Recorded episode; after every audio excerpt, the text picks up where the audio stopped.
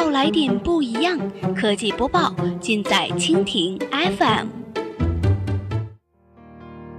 欢迎收听科技天天报，本节目由蜻蜓 FM 独家制作播出。收听更多内容，敬请收藏订阅本节目或持续关注蜻蜓 FM 科技频道。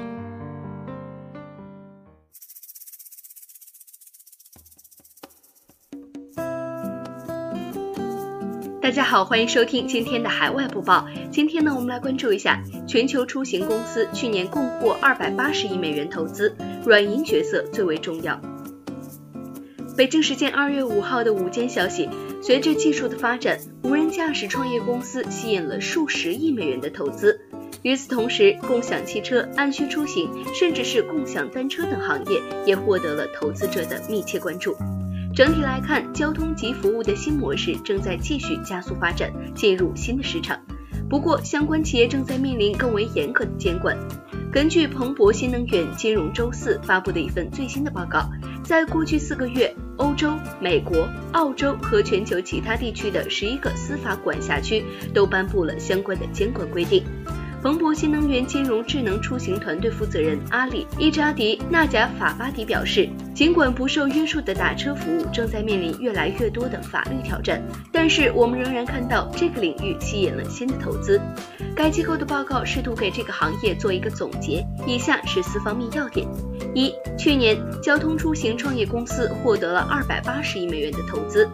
根据彭博新能源金融的报告，仅二零一七年最后一个季度。Uber 和滴滴等网约车公司就获得了创纪录的一百五十五亿美元的投资，软银在其中扮演了最为重要的角色。十一亿美元投资印度网约车平台，收购 Uber 的百分之十五的股份，以及参与滴滴十二月一轮四十亿美元的融资。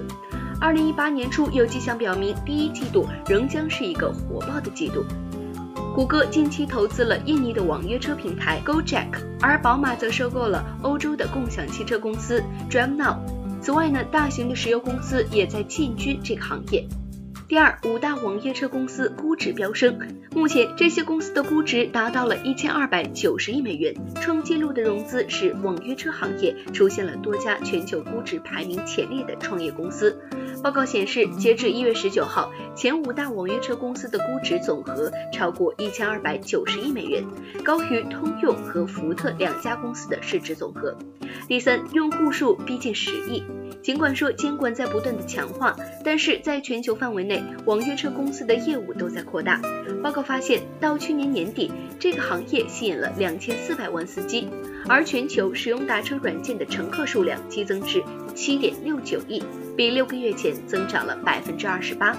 第四，更智能的汽车正在到来，汽车厂商正在车中集成摄像头和雷达传感器，用于汽车变道、碰撞警告和停车辅助，这将加速自动驾驶汽车的到来。二零一七年，有四千一百万辆新出售的轿车和轻型卡车配备了雷达传感器，汽车厂商可以从这些元件中收集数据，加速自动驾驶的发展。